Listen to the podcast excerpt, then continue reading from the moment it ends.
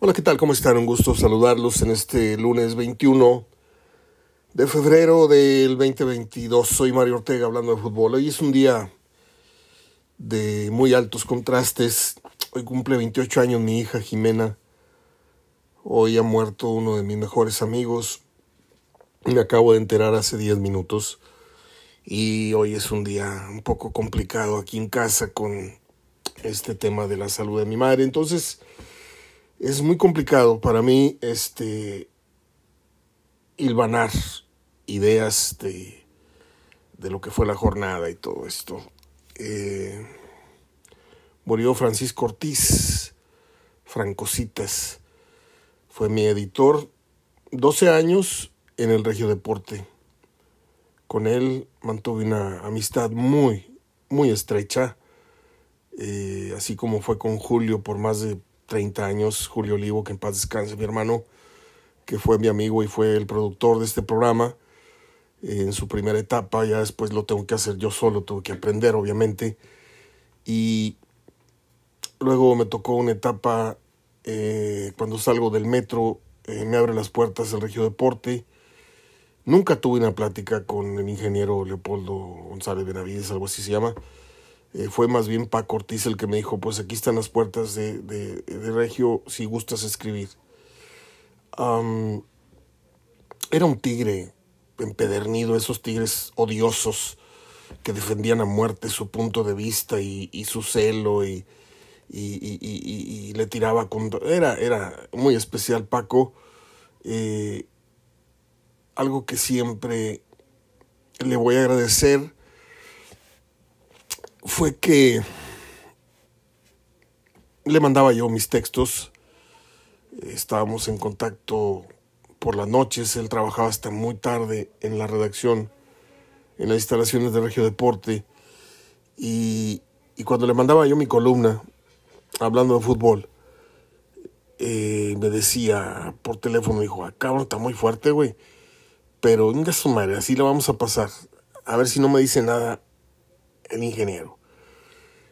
Y sí, sí, este, una etapa en la que escribíamos un poquito denso, en lo que tocábamos muchos intereses de muchos medios que estaban ligados a, a los equipos locales y que no sabíamos si de una u otra forma el periódico no nunca me eh, coartó le hace el Regio Deporte, le hace el señor eh, Leopoldo Espinosa, le hace Francisco Ortiz y dijo, si hay alguna bronca, yo respondo, pero tú échamela. Eh, fueron 12 años, pero no de esos 12 años en los que hoy te veo y pasado y un mes, no, no. Era todas las noches hablar, hablar de la columna, del partido, de mi vida, de su vida. A veces la conversación era en persona porque me daban ganas de arrancarme mi coche por todo Venustiano Carranza, dar vuelta por ahí, por una de las calles, pasando la secundaria, pasando la primaria. No me acuerdo cómo se llama la calle.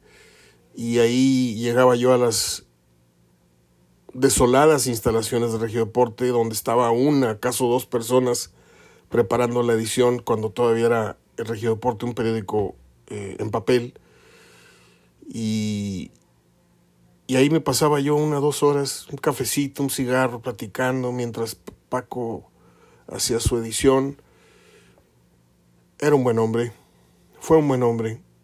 Y hoy me duele muchísimo enterarme de su deceso. Estoy devastado la verdad. Eh, la semana pasada no pude eh, publicar la charla que tuve con Fer Almirón, la quise dejar para el viernes.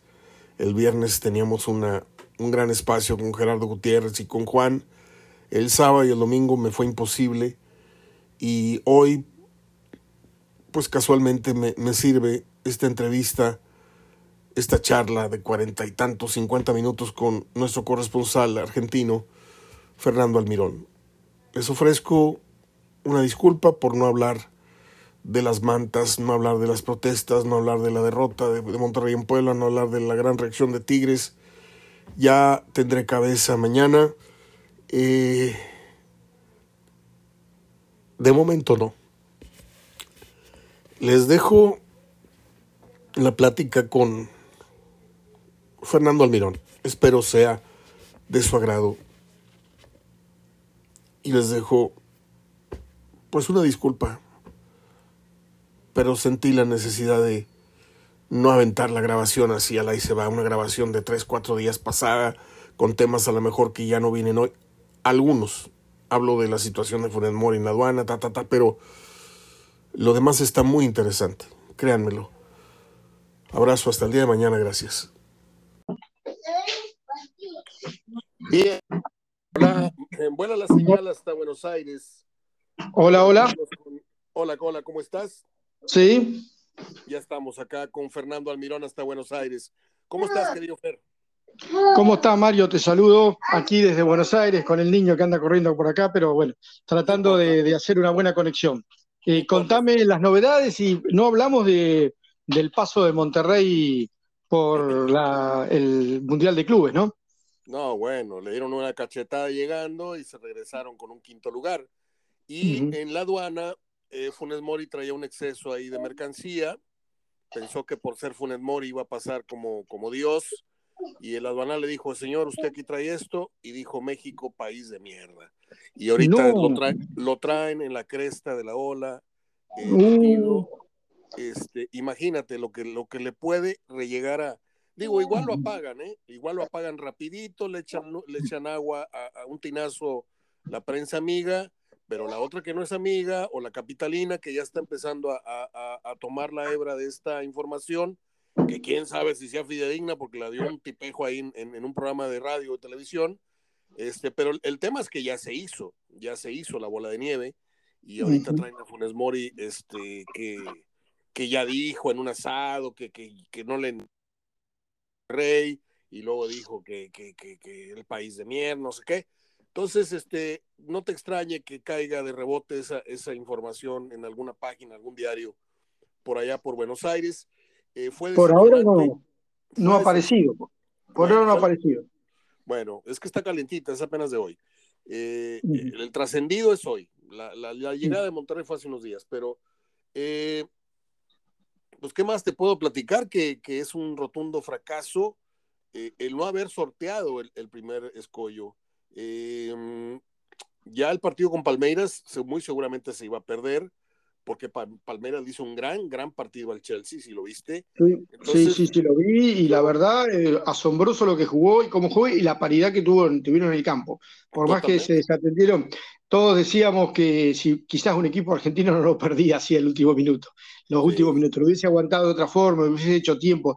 Creo que ahí le faltó un poco de picardía, le faltó esa picardía rioplatense del argentino y el uruguayo para hacer tiempo, para tirarse, para lesionarse, para mojarse la cabeza, algo, y, enfriar del todo el partido. Esos últimos cinco minutos no se tienen que jugar, por lo menos llegar a los penales, ¿viste? Eh, aunque no sabes si lo vas a ganar, pero llegar a los penales.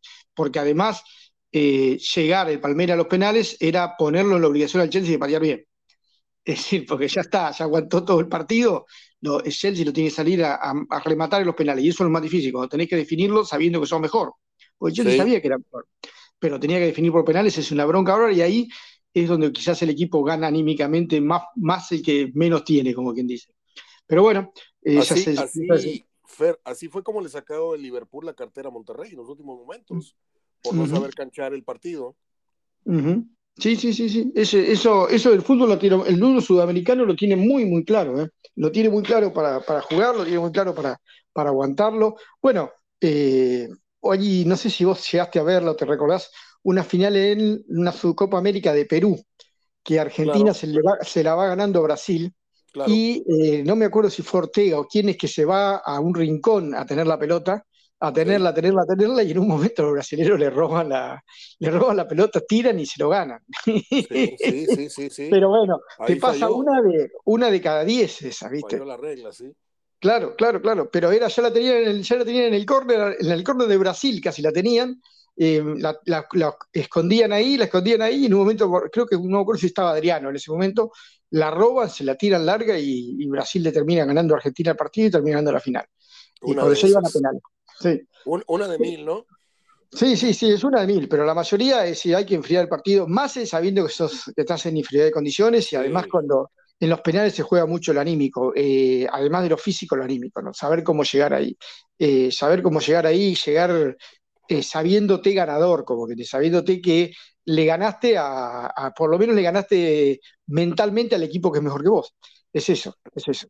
Pero bueno, acá también llegó, llegó la, la, es decir, como el comentario de cómo puede ser que el Monterrey pierda con un equipo africano, por más que eh, el equipo que eran los egipcios, ¿no? Eh, son campeones de África y todo, pero hay una diferencia, por lo menos de, torneo futbolística, de competencia y todo, eh, bastante grande, es decir, a nivel futbolístico entre México y, los equipos africanos. Entonces, era, era, era, no era previsible que quedara fuera. Sí, por supuesto, con Palmeiras en un partido muy difícil, pero bueno, de hecho, Palmeiras tampoco no, no sacó gran ventaja cuando tuvo que enfrentar al, equipo árabe. Así que si te das cuenta también eso, que, no, no, fueron, no fueron fáciles ninguno de los partidos. Pero bueno, eh, al final se la llevó el Chelsea.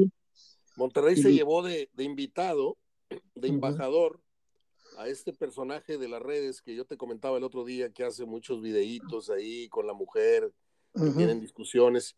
Lo invitó, se llevó a Nico, a Nico Sánchez, se llevó al Chelito Delgado y se llevó a este eh, bloguero, influencer, como lo quieras decir.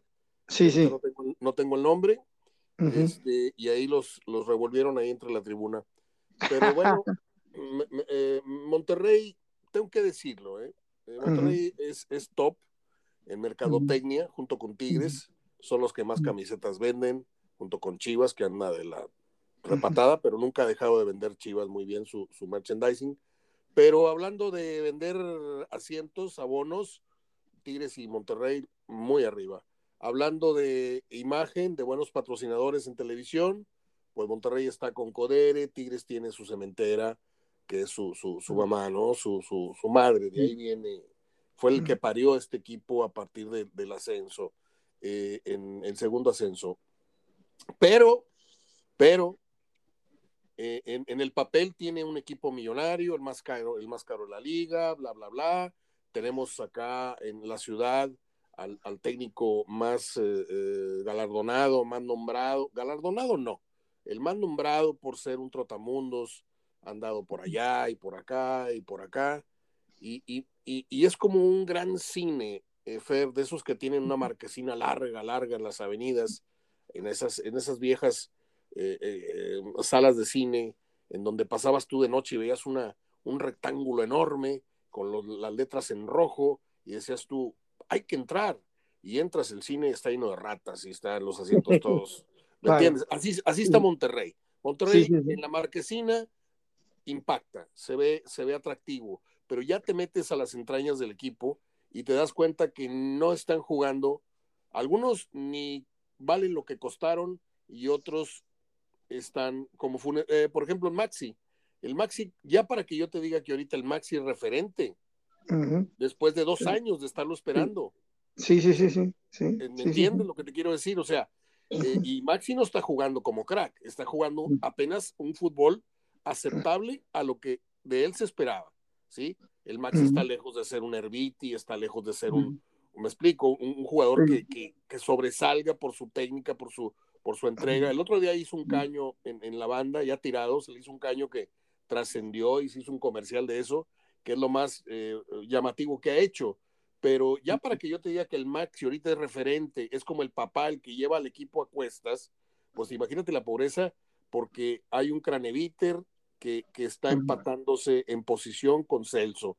Dos extranjeros, tapones para una misma posición. Eso, eso te habla de una excesiva solvencia de dinero para, sí, vamos a comprar otros seis, y sí, un paraguayo y un argentino, y, total, que uno juegue y otro no juegue, o sea, eso nada más, se lo, esos lujos nada más se lo dan los equipos que ya no saben en qué gastar su dinero, ¿estás de acuerdo? Sí, sí, sí. Y vos sabés que Clareviter cuando apareció en River era el nuevo Mascherano, ¿no? Era el sucesor de Mascherano, era el 5 que iba a triunfar y además con muy buenas condiciones técnicas, ¿no? Un jugador con buen tranco, buen pase, buena visión de fútbol. Y yo creo que se equivocó cuando se fue a Rusia, ¿no? Se, se fue a un fútbol menor, no tan competitivo, tuvo bastante tiempo allá y quizás eso no le permitió progresar. Si se hubiese ido a jugar, ponerle a un Betis de Sevilla, un Celta de Vigo, por cierto, el equipo, no sé, a una Sampdoria de Italia, quizás le hubiese, le hubiese venido mucho mejor que, que, caer en el fútbol ruso. Eso creo que lo perjudicó futbolísticamente, ¿no? Y después ya tuvo pocas chances de jugar en la selección, y incluso ahora que Argentina no tiene muchos volantes centrales, tampoco es tenido en cuenta para la selección. De acuerdo. ¿Qué, qué reacciones este, eh, hay respecto al, penal fallado por Messi ayer y de la actuación que tuvo eh, el PSG frente al Real Madrid? Eh, bueno, acá se como que se sorprendieron mucho de la calificación, la mala calificación que le dio la prensa francesa a Messi, ¿no? Como que hay, hay algo ahí, no sé, no, es como que los franceses no lo terminan de digerir a Messi, o pareciera, ¿no? Y vos sabés que hay una, una yo que sigo las redes y todo, hay como una, me parece una idea media eh, entre los compañeros, ¿no? Vos sabés que ayer vi un posteo de la esposa de, uno de los jugadores de Akrimi, donde dice los dos mejores jugadores son Akimi y Mbappé, ¿no? Como que son los, está bien, es la esposa, ¿qué va a decir de, su marido, pues ¿no? Pero onda como que en el grupo pareciera que eh, ya no creen que Messi sea, eh, y Messi Neymar, puede ser que sean los, los otros dos compinches, pero ya como que la importancia que le dan a Mbappé más que por sobre el resto de los jugadores, ¿no? Por el resto del equipo. Va a ser un durísimo despertar, ¿no? Para el PSG mm. cuando se vaya Mbappé y te, des cuenta del pobre nivel de Neymar, o que ya es un Neymar de salida, y, de la no, y de la no adaptación o, la, o el bajo nivel ya de Messi.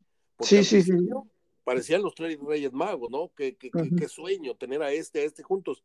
Y luego se va el bueno, el de la actualidad, el mejor jugador del mundo actualmente, y luego ya, ya hablaremos de, de, si jalan o si el otro, pero ya ahorita tanto Ronaldo como Messi están en su temporada, en sus años de salida. Claro, además lo que, lo que comentaban es esto, ¿no? Messi ya no tiene ni la velocidad ni la fuerza que tenía a los 25 años, tiene casi 35 o 35, es decir, ya no es el, Messi de su esplendor. Eh, y también, y bueno, tuvieron la suerte o tienen la suerte de que Di María está en un gran nivel cuando aparecía el año pasado o dos años atrás que Di María estaba, estaba, muerto, como quien dice. Ha revivido, en la selección tiene un nivel bárbaro, estuvo jugando muy bien, incluso estos partidos que no vino Messi fue como se puso la selección en el hombro casi él, eh, eso le ha dado un respiro al PSG, por lo menos, ¿no?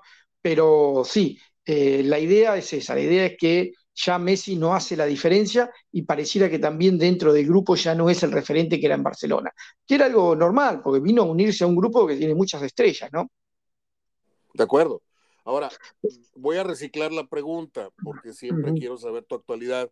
Eh, ante esto que estamos viendo, ¿crees más en la posibilidad de Messi MLS como ha sido la constante tu respuesta?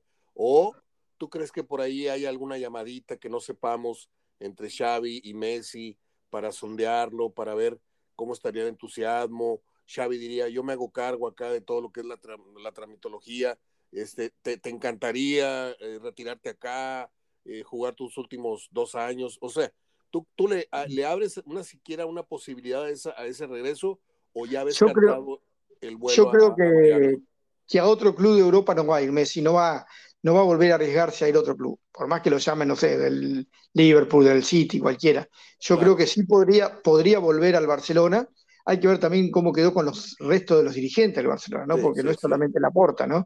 Eh, todo el resto de los dirigentes, y creo que solamente podría volver al Barcelona, y si no, o a la MLS, o puede ir al, fútbol con muchos petrodólares al fútbol de Qatar, de Arabia Saudita, los Emiratos, o mismo, no sé si a China. En China es muy, conocido, es muy reconocido, aunque futbolísticamente es muy pobre el campeonato chino, pero bueno, eh, quizás si le pone mucha plata, hasta Japón te podría decir que podría ir.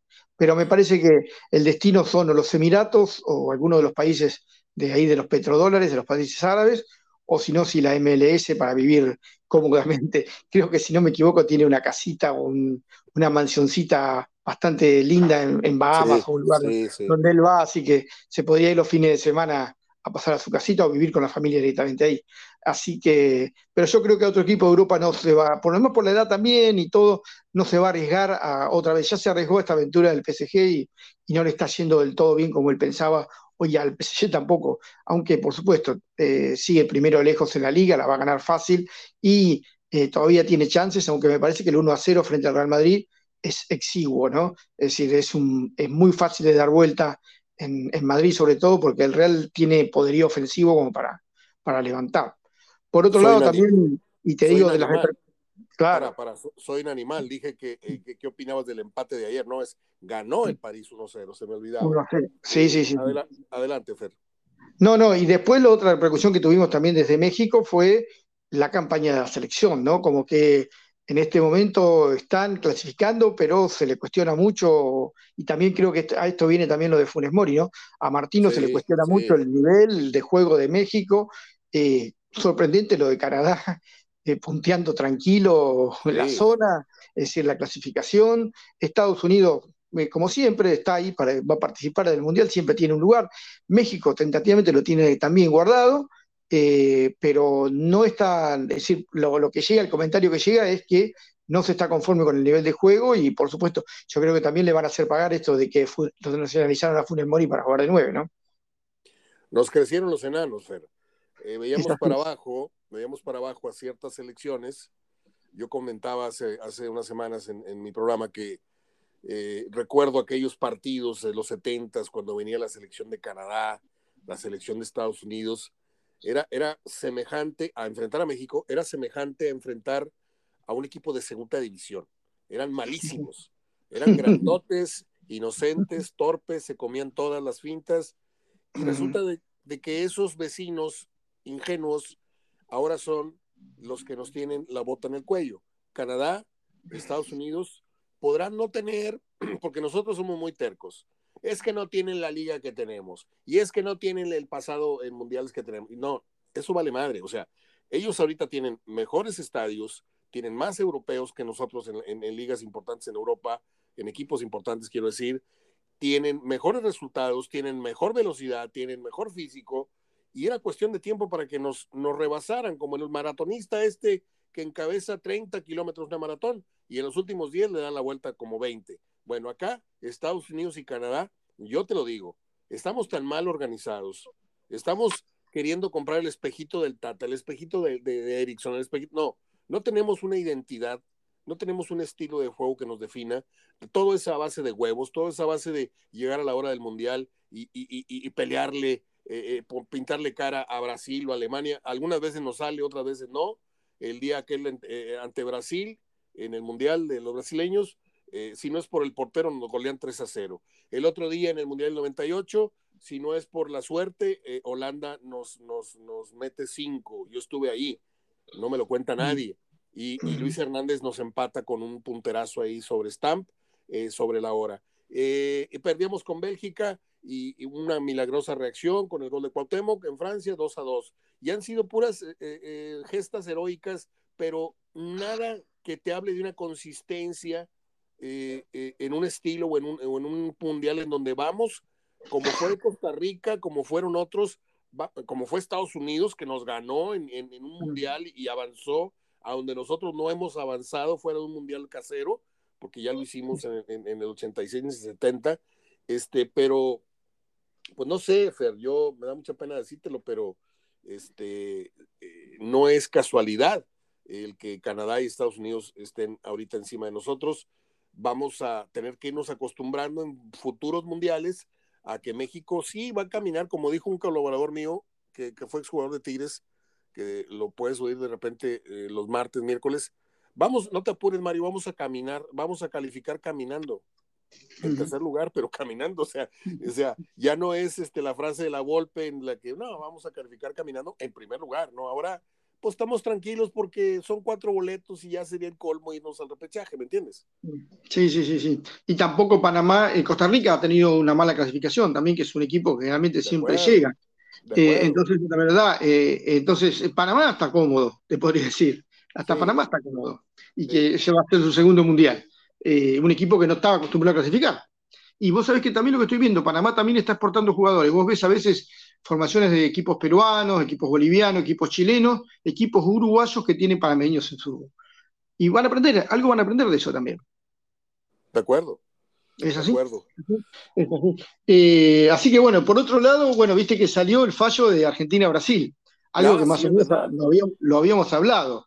Sí. El partido se va a jugar. Yo te dije, no le van a dar los puntos a Argentina, no se lo van a dar, se limpió las manos ahí la Conmebol y van a jugar un partido que por supuesto ya no, no va a definir nada, porque Argentina y Brasil están clasificados y para mí lo van a llevar a jugar también a los países árabes, ¿viste? Van a ir a, a, Cuba, a algún país, un país, a Cuba y a, a como es a, sí, algunos de los países árabes, Dubái, te digo. Pon, en contexto, pon en contexto a la gente que no está muy al tanto. Eh, eh, el partido se suspende en qué fecha y por qué razón y se vuelve a jugar, dices. Mirá, no me acuerdo bien la fecha, pero creo que fue en septiembre del año pasado, si no me equivoco, en agosto, septiembre, todavía en plena pandemia. Tentativamente eh, en, Inglaterra no permitían, es decir, mejor dicho, no permitían volver a los jugadores después de jugar la clasificación, tenían que hacer un aislamiento o algo así. Y para ingresar a Brasil, según las autoridades sanitarias brasileras, estos jugadores habían como hecho un, una maniobra fraudulenta para no declarar que venían de Inglaterra, porque creo que si no tenían que eh, hacer cuarentena al volver y bueno, o hacer cuarentena en Brasil cuando ingresaban. Entonces eh, ellos, los jugadores se concentran en, las afueras de, Río, creo que era donde jugaban, San Pablo, no me acuerdo ahora, pero están tres o cuatro días entrenando en Brasil, nadie les dice nada, nadie va a controlar que estén esos jugadores ahí, que eran cuatro, Diego Martínez, eh, Romero, no me acuerdo si Otamendi, y Buen Día, creo que en ese momento. Eh, nadie va a controlar nada. El día del partido, cuando empieza el partido, los cinco minutos que está jugando, entran las autoridades sanitarias, tipo con orden policial, suspenden el partido, tipo entra una orden judicial como en la época de la campaña antialcohol en Estados Unidos y cortan el baile. acá se terminó el baile, acá se terminó el partido. Suspenden el partido tentativamente, y eso también, eso también está, eh, ninguna otra autoridad puede suspender un partido que no sean las autoridades de, es decir, el árbitro, como que dice, las autoridades del partido. Muchas veces ha pasado que los jugadores apelan una sanción o algo a un tribunal de justicia, pero para la FIFA y para las asociaciones eso no, no corresponde, no sirve, salvo en algún caso económico o algo así, pero siempre tiene que además estar el fallo de la FIFA. Acá, este, acá es como que una autoridad de afuera suspendió un partido. Alguien que no tiene nada que ver con el fútbol suspendió el partido y ya en, época de juego, en tiempo de juego. Con lo cual, bueno, se fue todo un conflicto. Eh, lo que se definió por la Conmebol es que el partido se juegue otra vez. Sigue jugando, mejor dicho, faltan 85 minutos. Y lo que se especula es para que los jugadores no viajen tanto y no tengan que, regresar a Sudamérica, se juegue o en Europa o en algún país cercano, que podría ser, como te digo, Dubái, algún lugar así, Qatar, es decir, eh, mismo después del, antes del, como previo al Mundial. Es decir, tratar de hacerlo de esa manera, total, ya están clasificados. Y bueno, el, equipo de Gareca, de Ricardo Gareca, Perú, está muy bien acomodado, como con muchas chances de, llegar, de llegar a clasificar entre los cuatro primeros. Eh, Uruguay repuntó, desde que lo tomó Diego Alonso, repuntó, ganó los dos partidos, está otra vez en la pelea, eh, está tercero, es decir, cuarto, perdón, eh, y Perú está quinto. y bueno, por ahora eh, están clasificando. Bueno, Perú estaría haciendo al repechaje, pero Uruguay junto con Ecuador estarían clasificando. Ecuador le quedan partidos difíciles, tiene que jugar con Argentina el último. Algunos dicen que Argentina le va por lo menos a regalar un puntito que, necesitó la otra vez para pasar, eh, que puede haber un arreglo. Chile muy complicado, Chile muy complicado, la derrota con Argentina lo complicó muchísimo. Y, y, después, aunque ganó, está lejos, Paraguay afuera, y con una decadencia bastante grande del fútbol paraguayo. Y la verdad, lo de Colombia, sorprendente. Es decir, no te digo que era candidatazo a, clasificar, pero era un equipo para estar peleando hasta la última fecha, como está hoy Perú o Ecuador, te podría decir, tercero, cuarto puesto o quinto a lo sumo. Mal Colombia, mal Colombia, ese proceso de recambio de algunos jugadores que además están en buen nivel en el fútbol europeo, pero que en la selección no funciona. Veremos qué pasa, veremos qué pasa. Eh, yo creo que ya están más o menos como está la clasificación, yo creo que van a terminar. Es decir, Argentina, Brasil, Ecuador seguro, Uruguay casi seguro y Perú, a lo sumo Colombia con un milagro puede a clasificarse en último momento, pero me parece que Perú va a ir al repechaje seguro. Tengo una duda, eh, y, desde que estamos, a Dios gracias, en comunicación tú y yo, gracias a mi hermano, eh, se me ha pasado preguntártela. ¿Tú crees que algún día se repita eh, el, el, River Boca en algún, algún escenario europeo?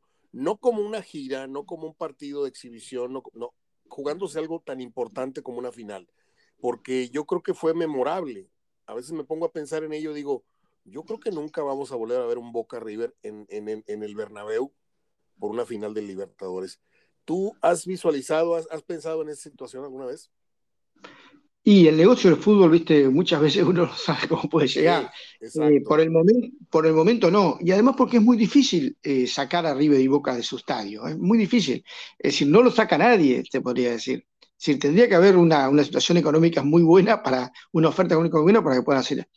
Amén de que, por supuesto, eh, generalmente la, la Conmebol, eh, ahora con, esto, con este tema de que se juega la final en un estadio, en un solo estadio, está dando la posibilidad de poder algún día trasladar esa final a algún lado, como ha hecho Europa con la final de la Champions, de la Champions no, pero de la Europa League, ¿viste? Es empezar a sacarlos un poco. Yo creo que esa idea de jugar a partido único también es una forma de romper la localía, ¿no? Exacto. De romper la localía y, y por ahí sacarlo. Pero, eh, porque te digo la verdad, yo creo que eh, para a mí no me gusta la final a, estadio único. Es decir, en Europa por ahí funciona un poco más, porque, bueno, los, los equipos europeos igual tienen sus hinchadas, se van, pero acá la localidad es fundamental. En Argentina ser local es fundamental, a la gente, sí, la gente sí. primero porque no tiene la posibilidad de viajar, además acá, en cualquier lado donde vayas es lejos, salvo que vayas a Montevideo, que tenés eh, una hora de, es decir, a Montevideo barato, una hora de barco hasta Colonia y después tres horas de ómnibus. O si no, hay una vuelta por tierra que son como seis o siete horas, siete horas por lo menos hasta Montevideo, en, en ómnibus, ¿no? Porque tenés que eh, eh, ingresar por el interior de Uruguay, pasar por el interior de Argentina, pasar por el interior de Uruguay y volver como bajar para el lado del mar. ¿A qué distancia Pero, estás tú, a qué distancia estás tú de, de Punta del Este? Y de Punta del Este un poco más lejos todavía. Punta del Este está a unos 150 kilómetros más o menos de Montevideo. Montevideo por tierra son cerca de 700 kilómetros, 600, 700 kilómetros. Ah, eh, bueno. eh, porque no hay un paso, no hay un paso directo. Eh, si, eh, en un momento se pensó en hacer un puente Buenos Aires-Colonia directo, que son 40, 50 kilómetros. Y de ahí a, a, Montevideo hay 200 más. De Colonia a Montevideo hay 200 más. 200 Estás hablando de, de, es como si fueras de aquí a Guadalajara por carretera, son 7, 8 horas. Claro. Es el equivalente claro. de ustedes, ¿no? Y a Punta del Este, eh, en realidad lo que se hace es esquiva entrar a Montevideo, porque como toda urbe, toda ciudad grande, tenés que pasar semáforos. Sí. Uruguay tiene una cosa que la verdad es admirable, que es primero, bueno, por supuesto, el nivel de vida de, de Uruguay es mucho mejor que el de Argentina, siempre fue mejor, por algo le decían la Suiza de América. Ah, eh, siempre tiene una estabilidad política y social mucho más, mucho más eh, estable que Argentina y un es gran un país respeto, chiquitito, ¿no? Es un, es país, muy chiquito, de 3 millones y medio, 4 millones de habitantes, no, que dicen que no. tienen, en su momento llegó a tener un millón de personas afuera, además de esos cuatro que vivían ahí. Fer, Fer, eh, Uruguay, Uruguay, Monterrey es dos veces Uruguay, nada más Monterrey. La ciudad, sí, sí, sí. Acá todas las ciudades son chicas. Las únicas ciudades grandes, grandes son las de Brasil. Argentina también tiene La ciudad más grande de Argentina, además de Buenos Aires, después es Córdoba, que debe tener dos millones, dos millones y medio de personas como ¿Ustedes, mucho. ¿Ustedes en cuánto andan en Buenos Aires? Buenos Aires tiene tres millones de personas la ciudad, pero lo que llama el conurbano, que es sí, eh, otro estado, como si fuera el estado de México, ¿no? Te podría decir sí, como el Edo, ahí suman cerca de 10 millones de personas, entre el Gran Buenos Aires y la ciudad de Buenos Aires pero con el estado de, de, Buenos Aires, vendría a ser. La ciudad, ciudad que está delimitada por el Riachuelo, el Río de la Plata, y por una avenida que se llama la General Paz, que la cruza casi de punta a punta, eh, la cruza de punta a punta, es decir, la, la, la circunvala, como quien dice, sí, sí, sí, eh, son tres millones de personas más o menos que viven en la ciudad. Y, y Montevideo debe tener un millón de habitantes, si tiene. Poner, no sé si poner que llega a un millón de habitantes, un millón y medio, porque casi la mayoría de la población de Uruguay vive en Montevideo. ¿Y quién tiene mejor nivel de vida, Uruguay o Chile? Eh, para mí Uruguay es, es mucho más, eh, ¿cómo te puedo decir? Parejo. Es decir, hay gente con dinero, por supuesto, pero no hay tanta diferencia. No hay diferencia, la diferencia social que tiene Chile. Chile tiene un, una, un nivel social muy bueno, con gente viviendo muy bien, uh -huh. y un nivel de pobreza alto todavía, eh, por más que han pasado los años y por más que ha mejorado y por más que es un país económicamente mucho más fuerte que Uruguay, por supuesto. Es claro. decir, eh, Chile tiene una gran potencia industrial, industrial, minera, eh, es decir, de, de, de, de todo lo que es generar, generar, ¿no? Hidrocarburos, minería, esas cosas, es decir, Chile pesca, ¿no? tiene un, en turismo tiene, tiene grandes ingresos.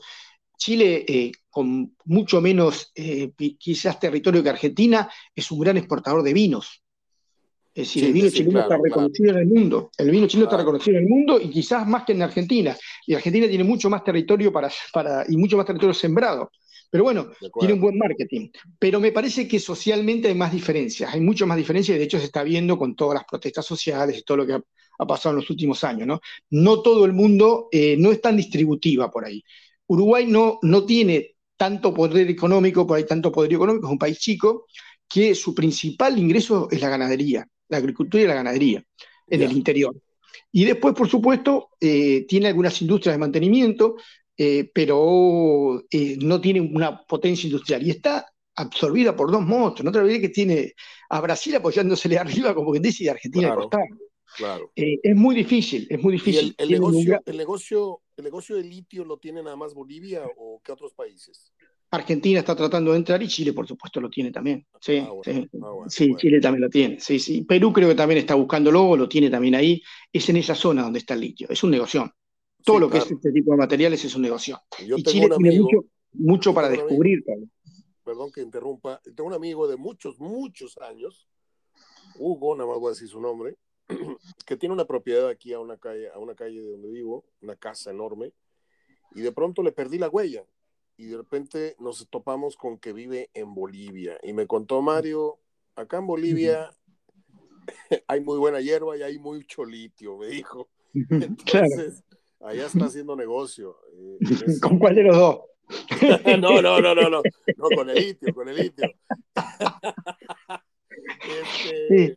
Vos sabés que eh, también Bolivia tiene, a pesar de también de grandes diferencias sociales una población indígena muy relegada, por supuesto, pero también tiene un gran potencial, por supuesto, minero, ha estado creciendo mucho industrialmente eh, y es un país que eh, dentro de los países de los últimos años es como que, como en el fútbol, es decir, ha ido creciendo tanto Bolivia, bueno, Perú económicamente, Perú tiene un gran problema político, pero eh, económicamente Perú es un país que ha crecido mucho, no llega al nivel de Chile, pero también es un país que ha crecido mucho. Es decir, eh, con respecto, y quizás Colombia sea uno de los casos, Colombia y Venezuela sean casos de dos países que en su momento fueron importantes y que se vienen, bueno, Venezuela ni hablar, ¿no? Pero Colombia también ha caído con todos los líos políticos, el narcotráfico, la, guerrilla y todo, es como que Colombia en los últimos 50 años tuvo una decadencia que en su momento era un país próspero.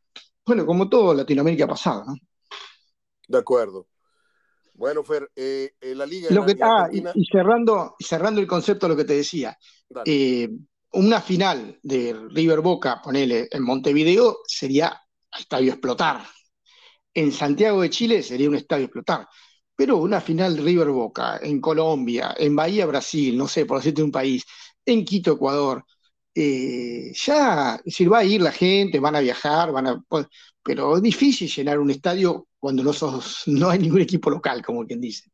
Así que eh, en algún momento alguna idea y alguna organizador va a decir, che, si en vez de jugar acá en, Quito o jugar en Lima, la llevamos a jugar a, Madrid o, o, no sé, a Londres, a París, a Roma, y no sé si nos van a, terminar en algún momento una oferta muy grande para ir a jugar. Y depende también de los equipos. Sí. Dime. Dependiendo de los equipos, te digo, ¿viste? Si los equipos lo aceptan, ¿viste? Así también, ponele, por decirte una cosa, eh, llega a la final 11 Caldas de Colombia como llegó en algún momento, ¿no? O llega a la final Deportes La Serena de Chile. Y para ellos jugar en Buenos Aires, jugar en La Paz o jugar en Milán, y se van a jugar a Milán. Sí, claro. Es así. Dime una cosa, desde tu perspectiva, ¿cuándo ves a México regresando a Libertadores o jugando Copa América? Y depende también un poco de la, de la dirigencia, ¿no? De, lo que quieran los dirigentes. Eh, este, está en este cambio también que yo te decía. Para mí perdió México cuando se fue de la competencia. por, más que, por más que económicamente digan que no le sirve, que está bien, es viajar mucho, pero bueno, se podría agregar la agenda y no sé, hacer distintos los campeonatos y darle prioridad al, juego que también es para que los jugadores tengan más competencia. Y a nosotros los sudamericanos también nos vienen bien. No es lo mismo jugar, te vuelvo a decir, con Deporte La Serena de Chile que jugar con el América, con Pachuca, con el Tigre o con Cruz Azul o con Monterrey. no es lo mismo, no es lo mismo, no es lo mismo. Eh, no sé, eh, ahora ayer estuvo terminó la primera fase de la clasificación de, la Copa. Y qué sé yo, estaba Guavirá de Bolivia, estaba, hay equipos venezolanos que son muy pobres. Un, Independiente, el Independiente en la Sudamericana hace un par de años atrás jugaba, jugó un partido contra, contra un equipo venezolano en Venezuela.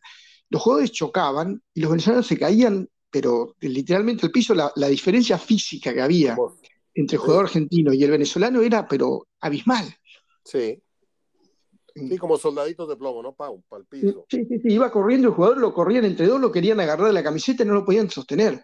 Eh, y bueno, y eso, eso es, eh, eh, no es bueno. Es decir, te sirve porque pasás fácil, clasificaste, ya está, ganás 2 a 0, 3 a 0, 4 a 0 de visitante, 4 a 0 de local, metés 10 goles, pero a la larga no te sirve. Le haces daño al espectáculo, poner a, muy fuerte contra. Ya, ya ahorita las golizas de 7, 8, 9, 0 ya, ya son insultantes para el aficionado, porque, pues, ¿qué clase de, de, producto me estás ofreciendo? ¿Qué clase de partido? O sea, aburrido, así, partido aburrido. partido aburrido. Así yo, que... yo, yo, tengo entendido que México eh, está negociando eh, su regreso, que puede ser en dos o tres años, eh, a la Copa Libertadores. Pero yo te voy a decir algo,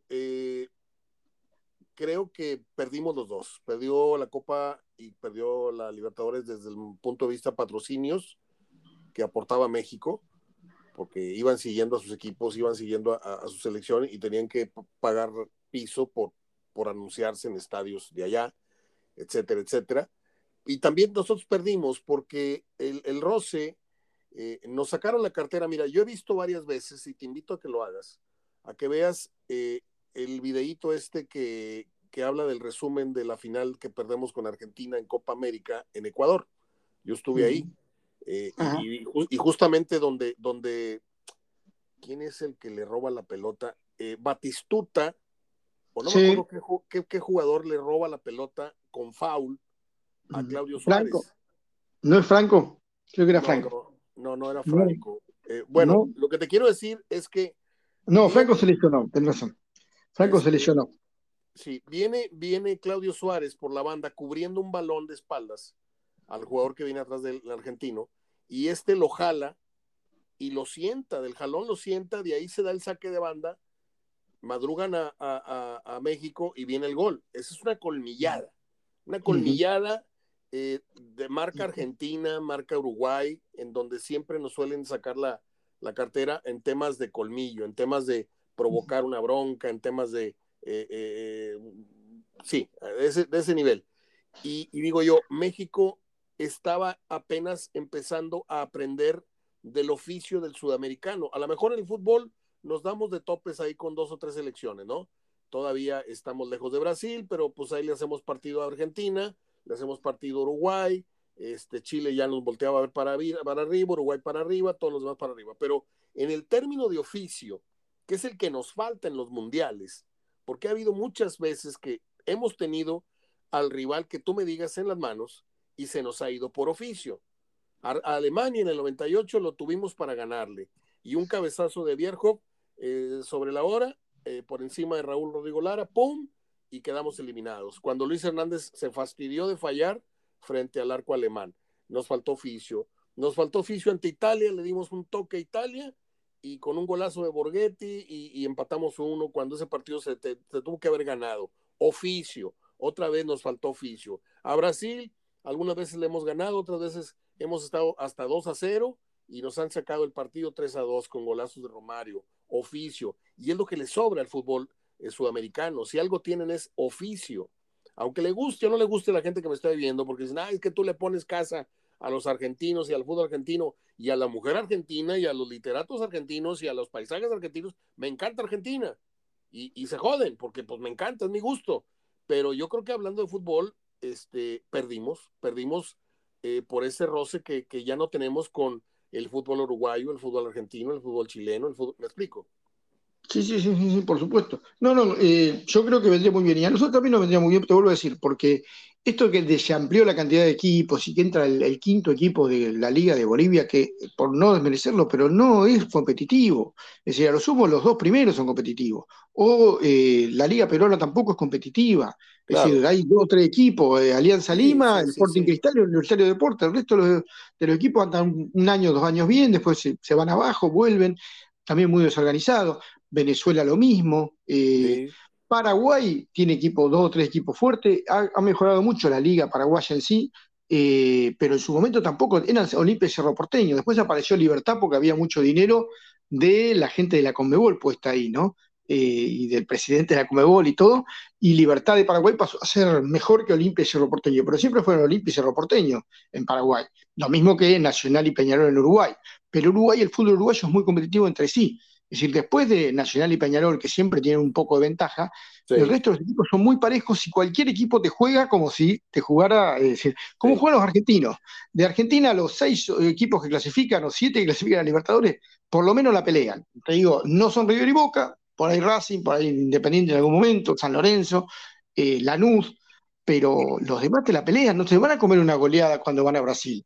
Es decir, no se van a comer una goleada en Chile. Es decir, no, al contrario, van y la pelean. Defensa y Justicia el año pasado ganó la Sudamericana.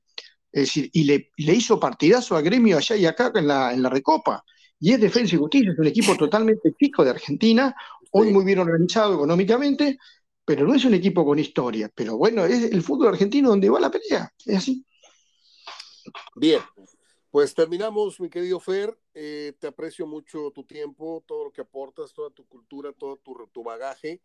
Eh, hace unos días, el 14, me acordé de ti, porque hace, hace unos días, para ser francos, el 14 de febrero, no sé si también allá sea la misma fecha del Día del Amor y los amigos, eh, ese día cumpleaños este actor que tanto nos gusta acá en México, que lo recuerda mucha gente por su papel en El secreto de sus ojos, Estamos hablando de Guillermo Franchella, cumplió 67 años. Háblanos un poco de él, cuáles son tus películas favoritas. Yo te digo de entrada, me gusta mucho, obviamente, el, pequeño papel que hace, pero muy importante, no pequeño, eh, el, segundo papel importante de la, de la, película lo hace Franchella en El secreto de sus ojos, pero tiene una película buenísima este, que se llama Mi obra maestra. No sé si sí. Sí, sí, sí, con, con Brandoni además. Sí, sí. Genial, genial, genial. Y las otras serían El Golpe, El Clan, eh, esta comedia del Corazón de León, pero quiero que tú me hables de él. Eh, vos sabés que Franchella, bueno, primero que es hincha de Racing, es de la contra, como que dice, fanático de Racing. Tiene una anécdota buenísima de cuando va al estadio, que todo el estadio le menta a la madre, ¿no? no, además, además eh, hay un meme muy, muy lindo, muy, muy clásico que aparece que sale como de la casa levantándose con una camisa floreada y un pantalón blanco, levantándose así el pantalón y diciendo qué lindo día hoy, ¿no? Como diciendo después de haber ganado algún partido o algo así. Y cada vez que pierden, viste, le hacen el meme de qué lindo día hoy, ¿no? Y cada vez que ganamos el clásico, viste, lo tenemos. Eh, empezó como comediante, en realidad empezó como comediante eh, en una comedia que salía los domingos al mediodía, que era de una familia tipo italiana, ¿no? Casados los No, los Benvenutos se llamaba. Ah, es anterior a Casado con Hijos todavía. y él era como el, padre de familia, el bueno, era el hijo, pero en realidad era el que unía a toda la familia, el hermano mayor, y bueno. Y muy típico además de Argentina, ¿no? La familia de origen italiano que los domingos se juntaban a comer pastas y se peleaban y se amaban y, siempre apareció uno nuevo y, la nena traía un novio y lo volvían loco. no, no, todo, todo, todas esas historias de familias muy lindas. De ahí, él siempre se dedicó a la comedia. Después, por supuesto, estuvo también en, La Tuerca, en una, versión de la, de la Tuerca o de, Matrimonios y algo más. Y después la pegó con Casados con Hijos, la adaptación de Casados con Hijos, que fue un boom y que se sigue pasando todavía en televisión argentina y se sigue viendo la gente. Y, de un momento para otro cambió totalmente el ángulo de su trabajo actoral, cosa que no es fácil en un actor. Como Robin Williams. Claro, se dedicó a hacer eh, algo dramático. Dramático, policial. Eh, vos sabés que. Y, la pegó, la pegó con el secreto. En, el secreto de su ojos le crees todo. ¿Viste cuando es el actor que le crees todo? Sí, sí, sí. Eh, y, hasta te podría decir conozco gente que es como él, ¿no? Ese, ese tipo medio cabizbajo, taciturno, que se escapa por ahí a chupar a un bar un vaso de whisky al mediodía porque, porque está triste. Es, es, es, eso, es eso, es eso, es eso. la verdad, eh, buenísimo. Y bueno, en el clan, eh, el, papel de padre sádico. es decir, no solamente padre sádico, una historia terrible, además, verídica, terrible, ¿no? Eh, pero Muy bien, muy bien. Y en el robo del siglo, por supuesto, eh, haciendo además eh, el jefe de la banda, es muy divertida. Pero hay, eh, hay una película que quizás no está tan conocida y que si la llegas a encontrar algún día la veas, que se llama Los que aman odian. basada en un cuento, en un cuento de una escritora argentina que se llama Silvino Campos, creo que es Silvino Campos si no me equivoco. Muy buena historia, una historia de amor media trágica, protagonizada en el mar. Ya la vi, ya la vi. Está, está fuerte, está pesada, es densa la película. Sí, pero este muy bien, porque también del personaje simpático, divertido, pasa a este personaje medio oscuro, medio raro. Eh, me gustó mucho, me gustó mucho también verlo ahí. Me gustó verlo ahí. Te lo juro que ya la vi y yo creo que la vi por ahí. La película es de 2017 y yo creo que la vi en el 2017 y medio. O sea, estaba recién estrenada. de, pronto hay, de, pronto hay un guacho por ahí que se, se anima y, sube la película a YouTube y luego se la bajan. Y la vuelve a subir y se la bajan. Lo mismo pasa con El secreto de sus ojos. Se la manda un amigo, me dice, ya bajaron la, el link. Y a la semana otra vez alguien lo sube y así estoy, ¿no? Pero la vi y se me hizo fuerte, se me hizo un tema fuerte. Eh, para mucha gente que está esperando el pastelazo de, de, Franchella. Pero claro, no, no, nada que ver, nada que ver. yo, te preguntar, yo te quiero preguntar, ¿cuál es el actor más querido en ese sentido, Franchella o Darín? No, yo creo que Franchella por una cuestión de, de, ser cómico, ¿no? La, el cómico siempre la, la, gente lo quiere mucho más. Darín es reconocido, todo el mundo dice actorazo, divino, pero el cómico lo quieren más. Al cómico la gente lo quiere porque es cómico, porque te hace reír, porque te saca un poco de, ese, de, esa, melancolía que tenemos acá en Argentina siempre. Eh, yo creo que sí.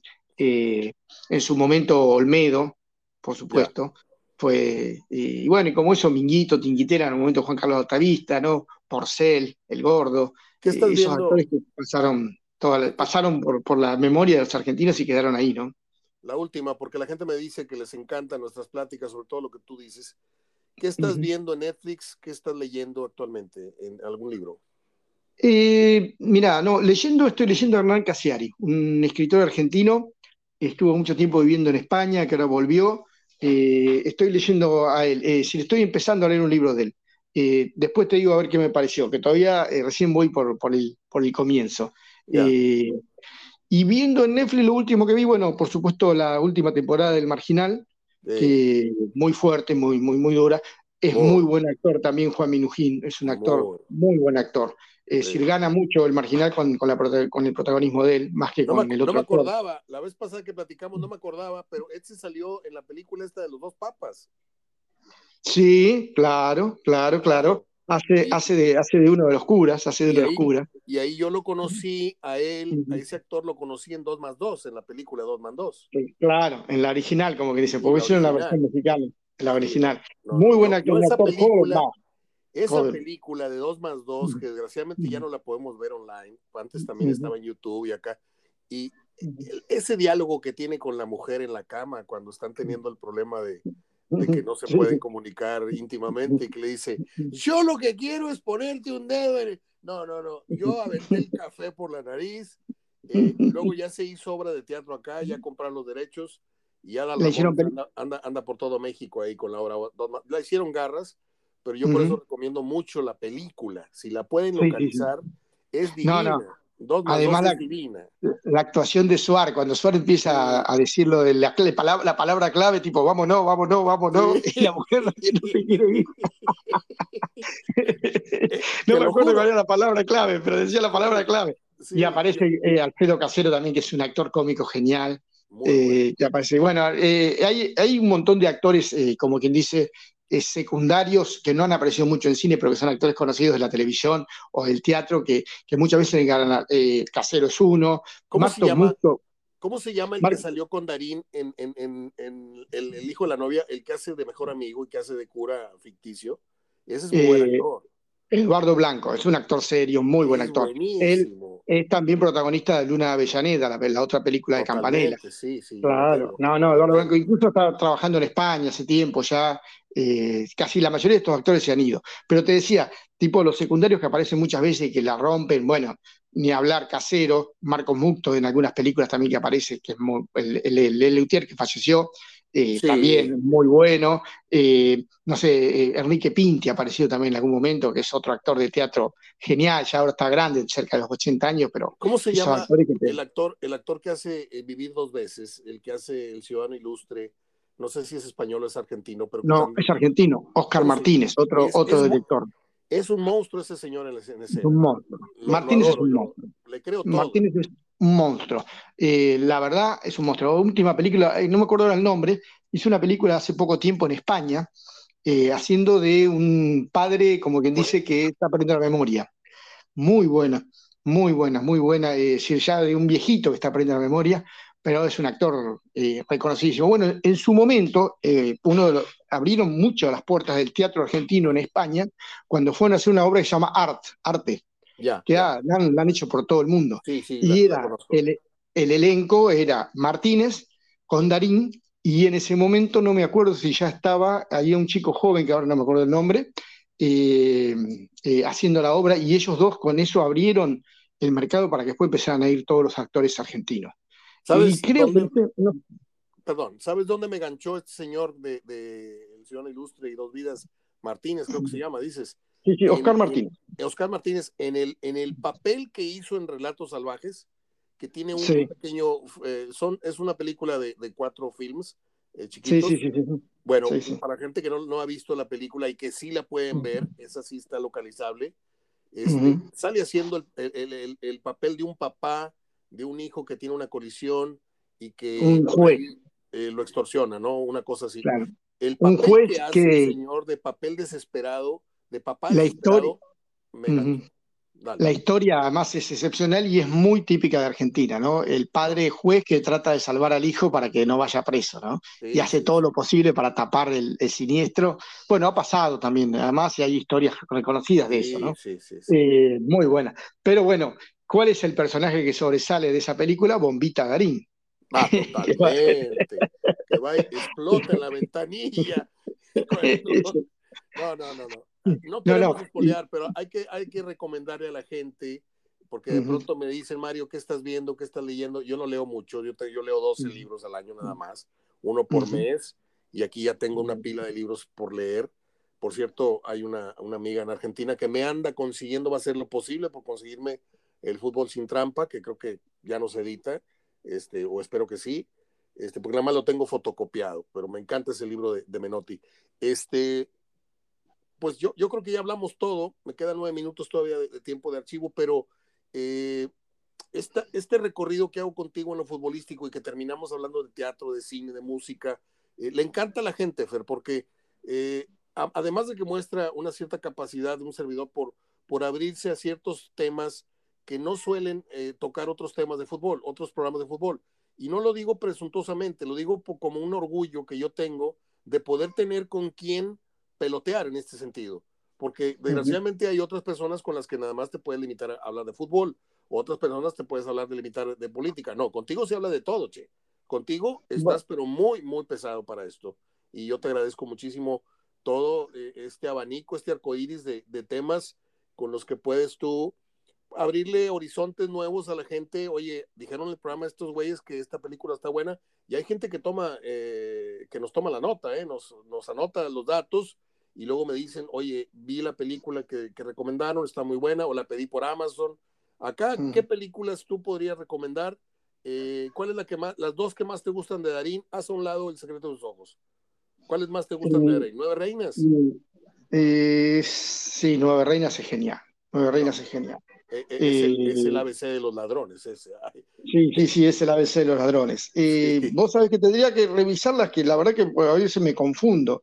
Eh, para la próxima te las busco y te digo. Eh, te, había buscado porque en realidad eh, el relato salvajes es de Damián Cifrón.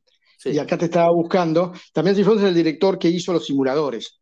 Éxito total, ¿no? Lo vendió a todos lados y todo. y después de ahí hay dos películas de Peretti, que a vos también te gusta Peretti, me lo has dicho alguna vez. He visto todo. Que hizo que hizo con Cifrón también, que una se llama Tiempo de Valientes, donde juega a ser investigador privado o policía, muy buena, y otra un poco, quizás no tan buena, pero sí divertida, que se llama El Fondo del Mar, donde eh, juega de marido engañado que quiere ver, que quiere descubrir con quién lo engaña la mujer.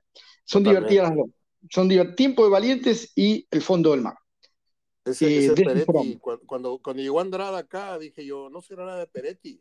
Tiene una nariz, prominente los dos.